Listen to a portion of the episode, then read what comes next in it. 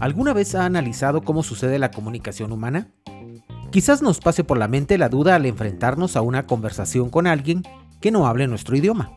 Pero la verdad es que es un proceso que desarrollamos en todo momento sin caer en la cuenta que se basa en el intercambio de códigos entre emisor y receptor.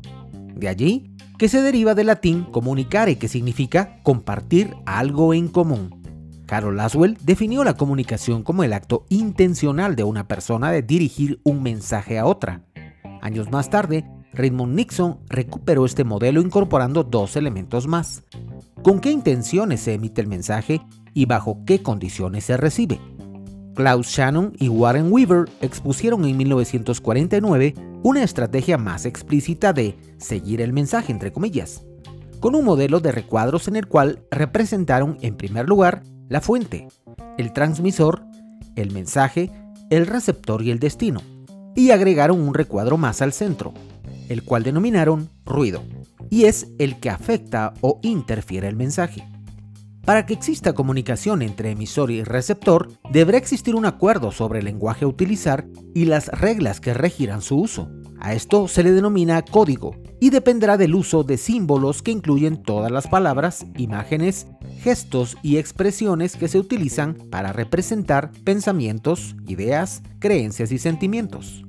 Dobkin definió la belleza de la comunicación humana en la capacidad de negociar suficiente comprensión mutua acerca de las palabras, los gestos y otros tipos de símbolos para interactuar con otros que son muy distintos a nosotros.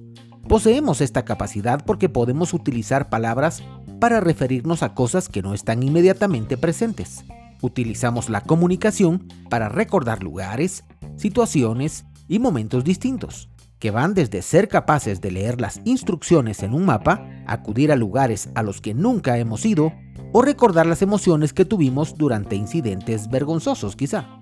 Nuestra capacidad de utilizar símbolos y de coordinar nuestro comportamiento con los demás es el medio por el que se lleva a cabo la comunicación.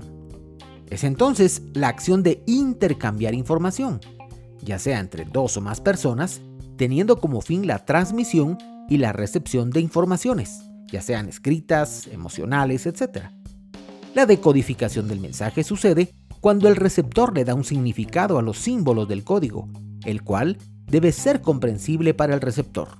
A su vez el receptor emite un nuevo mensaje en reacción y respuesta al código recibido por el emisor, a lo cual denominamos retroalimentación.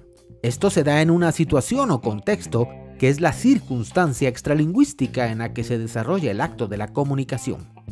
Quizás nadie piensa en todo el proceso que conlleva comunicarse cuando habla con otra persona, pero indudablemente es uno de los dones más extraordinarios con los que contamos los seres humanos.